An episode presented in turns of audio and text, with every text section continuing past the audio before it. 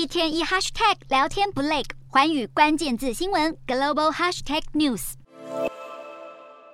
北韩最近三天两头就发射飞弹，还不忘释出北韩领导人金正恩从远处监看射飞弹的照片。日本防卫大臣滨田敬一向国会表示，研判北韩已经能够将核武器小型化以及弹头化，而且可以搭载在射程涵盖日本的中程弹道飞弹上，像是北韩的卢洞飞弹。而谈到北韩在进行的核试验，滨田表示，北韩过去进行过六次核试，可说已经取得相当进展。他认为北韩已经能够将日本纳入核攻击的范围之中。至于北韩官媒宣称，在十二号朝向黄海试射两枚长城战略巡弋飞弹，而且命中两千公里外的目标。日本媒体指出，北韩的主要目标有可能是驻日美军基地等设施。日本内阁官房长官松野博一则表示，如果北韩公布的内容属实，将对区域和平与稳定带来威胁。